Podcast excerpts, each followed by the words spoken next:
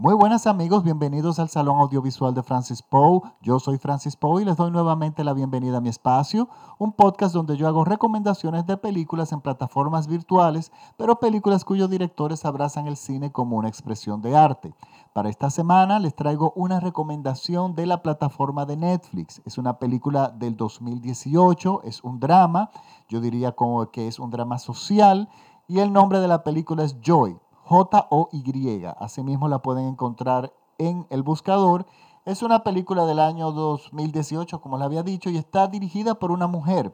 Su nombre es Sudabeth Mortesai y está protagonizada por Awilika Alfonsus, Marian Sanusi y Ángela Ekeleme, entre otras actrices.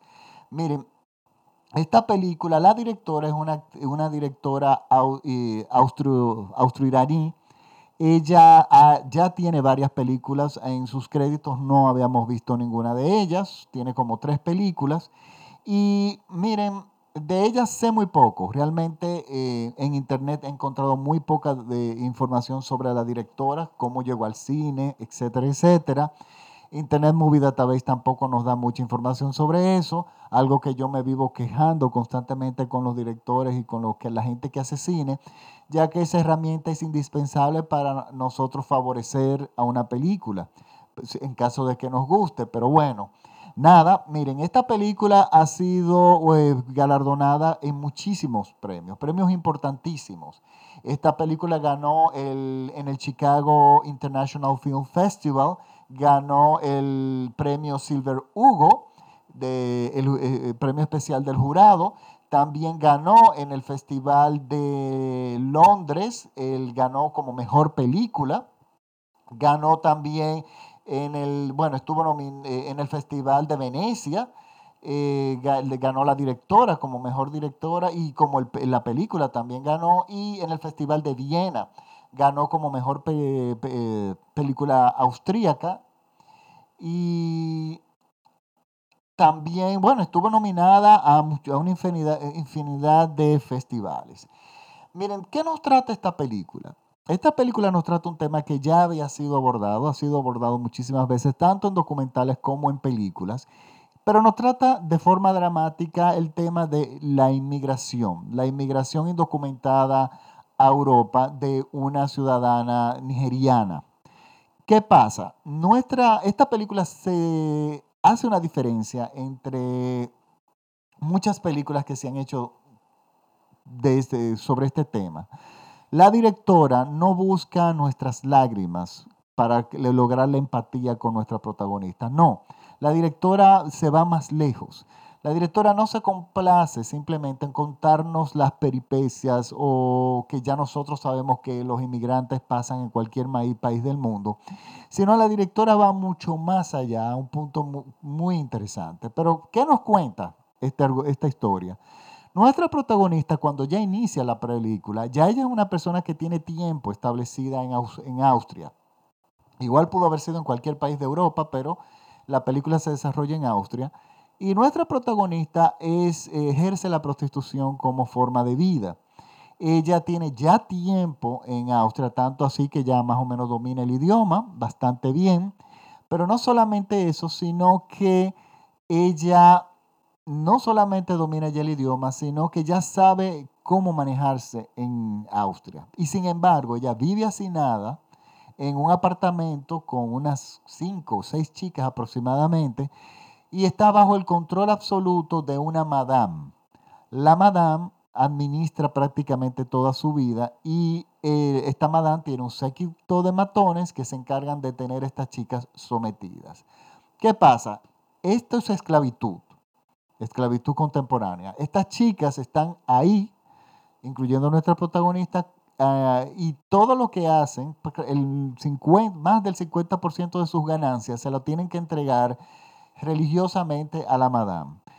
La madame sirve, aparentemente, no deja ver la película, como patrocinadora de esa chica para que llegue a Europa. Y cuando llega a Europa, la tiene trabajando para ella en la prostitución en una, en una forma terrible, durante mucho tiempo, hasta que ella paguen una cantidad de 60 mil euros, que es cuando ya ella considera que su inversión ya ha sido saldada, más las ganancias, entonces ella deja libre a la chica para que haga con su vida lo que quiera. No, normalmente estas chicas siguen haciendo la prostitución. Entonces, ¿qué pasa? Nuestra protagonista está a punto de ya saldar su deuda. Ya tiene unos años en Europa, pero notamos que ella, todas sus ganancias se la entrega a la madame prácticamente, pero lo otro se lo entrega a su familia en Nigeria, se lo envía a la familia. Y hay una constante demanda de, la familia por el dinero que estas chicas eh, eh, por el dinero que estas chicas están haciendo. Es constante el, el drenaje. Por lo tanto, estas chicas están siendo hasta cierto punto explotadas de igual forma por la familia. Pero la película nos trata un punto más interesante también. Estas chicas, antes de emigrar a Europa, de, iniciar su viaje, ellas van donde el, médico brujo o el hechicero, digamos, de, de su pueblo, de su ciudad, y este hechicero le hace un trabajo. Este trabajo es que el que supuestamente va a garantizar la seguridad de ellas de poder llegar a su destino final. Pero la condición de este trabajo es que mientras ellas estén en Europa, o sea, ellas le tienen que enviar dinero al brujo. Y el brujo le amenaza de que si le dejan de enviar dinero, él va a invertir el trabajo y va a hacer, eh, enviarles una maldición para que entonces le vaya mal. Y estas mujeres viven aterrorizadas por su propia ignorancia. O sea, ellas están, ellas están presas por la ignorancia, atrapadas por la madame como esclavas, están atrapadas en su ciudad de origen por su ignorancia, por medio del brujo, pero también están atrapadas y esclavizadas por la propia familia. Pero hay un elemento que la película nos adelanta, nos, nos agrega, que es extremadamente inteligente, eh, interesante y que no es común verlo en este tipo de películas. Hay un elemento que es, normalmente los inmigrantes salen de su país por básicamente dos razones. Razones políticas, ya sea guerra, ya sea eh, una dictadura, o razones económicas. Esos son los dos elementos principales que llevan a las personas a salir de su, de su país, porque nadie se va a ir de su país si tú tienes todo resuelto. Y si tú tienes tus necesidades básicas resueltas, pues bueno, es muy difícil que una persona decida salir del país. Pues bueno, resulta tenemos el agravante de que la película nos demuestra en una forma fantástica cómo los gobiernos no tienen ningún tipo de interés de detener la inmigración a esos países. ¿Por qué? Porque una entrada segura de dinero, de divisas hacia el país, es por medio de la inmigración ilegal. Bueno, ilegal no me gusta utilizarla, pero indocumentado, diríamos, la inmigración indocumentada, donde personas que envían sus dineros a sus familias a Nigeria, en este caso es Nigeria, y la película nos demuestra que los gobernantes ese dinero que entra al país es el que utilizan para supuestamente llevar la economía del país. Pero lo que ellos hacen con ese dinero es totalmente terrible. O sea, ellos no les interesa invertir ese dinero ni desarrollar la economía para mejorar la calidad de sus ciudadanos, porque esos ciudadanos, mientras más se, más se van del país, más, van, más dinero van a enviar. Miren, es, entonces tenemos a una, no solamente una población, pero sobre todo mente a las mujeres apresadas bajo este sistema que funciona a la perfección, lamentablemente. O sea, ellas están presas por ambos lados, ellas están, atrapadas en el país donde inmigran por su condición de indocumentadas. Están eh, bajo, eh, esclavizadas a una madame. Desde que llegan allá ya tienen una deuda. Están esclavizadas por la familia que esperan que le envíen dineros eh, constantemente. Es la drenan constantemente, les viven exigiendo cantidades enormes de dinero. Pero aparte de eso también tenemos el brujo del pueblo y además el gobierno del país de donde ella sale. Señores, esta película es muy buena.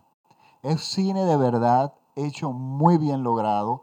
Eh, está muy bien actuada. Y una cosa que a mí me gusta es que la directora no busca nuestras lágrimas. Nosotros no empatizamos con la protagonista porque la violan, porque la golpean, porque eso no es lo que le interesa, ni, su trabajo forzado. Lo que le interesa a la protagonista, a la, a la, porque nuestra protagonista es una mujer muy fuerte, pero nos presenta una mujer muy fuerte esclavizada por todos los frentes en esclavitud moderna, porque esto es en esta época, en los tiempos modernos. Miren, es una película muy bien actuada, muy bien dirigida, donde a mí me gusta que no victimizan a la mujer de forma de que busquen nuestras lágrimas y nosotros decir, ay, la pobrecita, todo lo que pasó. No.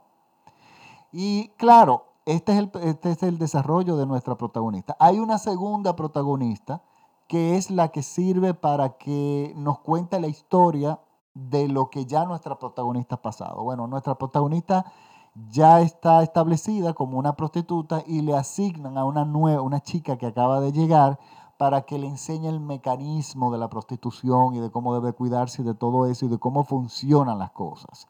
Y ella de, alguna forma trata de entrenar a esta chica en el mundo de la prostitución, pero la chica es muy débil, la chica no quiere eh, prostituirse, la chica no le gusta ese trabajo, eh, la chica quiere hacer otro tipo de cosas y ella, nada y ella solo le dice, óyeme, tú estás aquí, tienes que hacerlo porque las consecuencias de no hacerlo son terribles. Y claro, vemos todo eso en el desarrollo de la película, vemos como esta chica también, la que, nueva, la que acaba de llegar, no tenía tres días ya en el país cuando ya los familiares le estaban diciendo, ¿qué pasa? Que tú no estás enviando dinero. Y bueno, miren, es una película que uno termina con eh, un... Eh, miren, el final es un poco confuso. No es confuso, es lo que pasa es que utiliza el cine como lenguaje. Lo que yo le acabo de contar, lo que yo le acabo de decir de los gobiernos, es lo que ustedes van a ver al final. Y no es un spoiler, créanme, no, eso no va a alterar el transcurso de la película. Ustedes van a ver cómo el gobierno utiliza los recursos de las esclavizadas inmigrantes porque eso hay que llamarlos de esa forma. Les repito el nombre de la película, el nombre de la película es Joy, J-O-Y. Una, eh, está disponible en Netflix.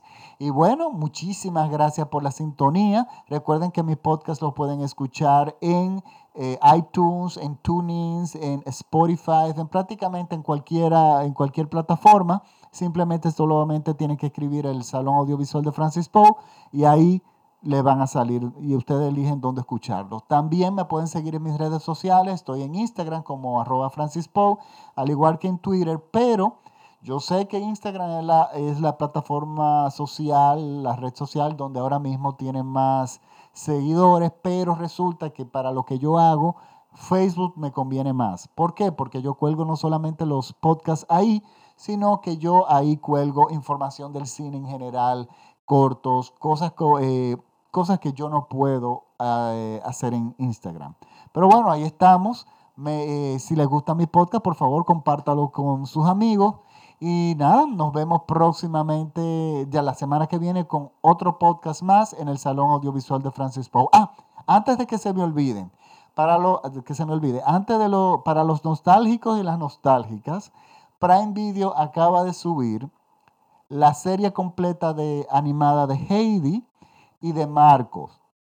Heidi y Marco eran dos series animadas separadas eh, que durante los años 70 era muy popular entre los niños. Yo tenía honestamente alrededor de 40 años aproximadamente que yo no veía esa serie. Y bueno, me la acabo de encontrar ahí para los nostálgicos. Ahí está en Prime Video. Bueno, ahora sí me despido. Hasta la próxima semana. Muchísimas gracias por la sintonía. Chao.